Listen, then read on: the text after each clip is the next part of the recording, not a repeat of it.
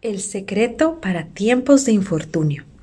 La mayoría hemos podido vivir tiempos de desgracia, los cuales acarrean gran dolor y confusión, tiempos en los cuales no encontramos salida, pero como creyentes, ante esta situación, se nos demanda asumirla con fortaleza, paz y confianza en el Señor. Esto no quiere decir que estamos evadiendo la realidad de nuestra situación. Al contrario, debemos hacerle frente. Pero ¿cómo podemos lograrlo? Salmo 91.1 el que habita al abrigo del Altísimo morará bajo la sombra del Omnipotente. Puede ser que para algunas personas les sea más fácil estar en la presencia de Dios y madurar en Cristo.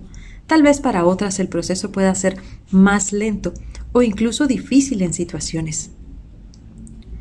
Pero este versículo nos da gran esperanza. Y es el habitar bajo la sombra del Omnipotente, del Todopoderoso de aquel el cual su poder es único y nada ni nadie puede hacerle frente. Esto es nuestra realidad y debemos alcanzarla diligentemente para que en tiempos de infortunio podamos afrontarlo con mucha paz y quietud, reposadas en medio de la tormenta, pues estamos bajo la sombra del Todopoderoso. En Lucas 10, 39-42 se nos da un hermoso ejemplo Marta estaba afanada, pues Jesús había llegado a su casa y quería atenderlo. Mas esto trajo afán y disgusto hacia su hermana María, pues ella no estaba ayudando. En cambio María estaba sentada, quieta, atenta, gozosa, disfrutando de la presencia de Jesús y de sus enseñanzas. Esta tenía una hermana que se llamaba María, la cual, sentándose a los pies de Jesús, oía su palabra. Pero Marta se preocupaba con muchos quehaceres y acercándose dijo Señor, ¿no te da cuidado que mi hermana me deje servir sola? Dile pues que me ayude. Respondiendo Jesús le dijo Marta, Marta, afanada y turbada estás con muchas cosas, pero solo una cosa es necesaria, y María ha escogido la buena parte, la cual no le será quitada. Si Marta hubiera entendido en ese momento quién era en realidad Jesús, como lo había hecho María, su actitud ante la situación hubiera sido distinta.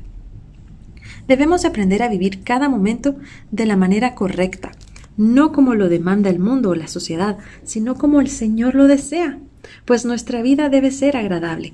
Nadie está exento de tiempos de infortunio, mas somos responsables de prepararnos para ello prestando oídos al Señor en tiempos de oración. Muchas veces somos como Marta, descargando sobre el Señor aquello que no podemos controlar, llenas de afán, malhumoradas, con un corazón frustrado y dolido ante la situación. Pues en ese momento sentimos que el Señor no nos presta atención.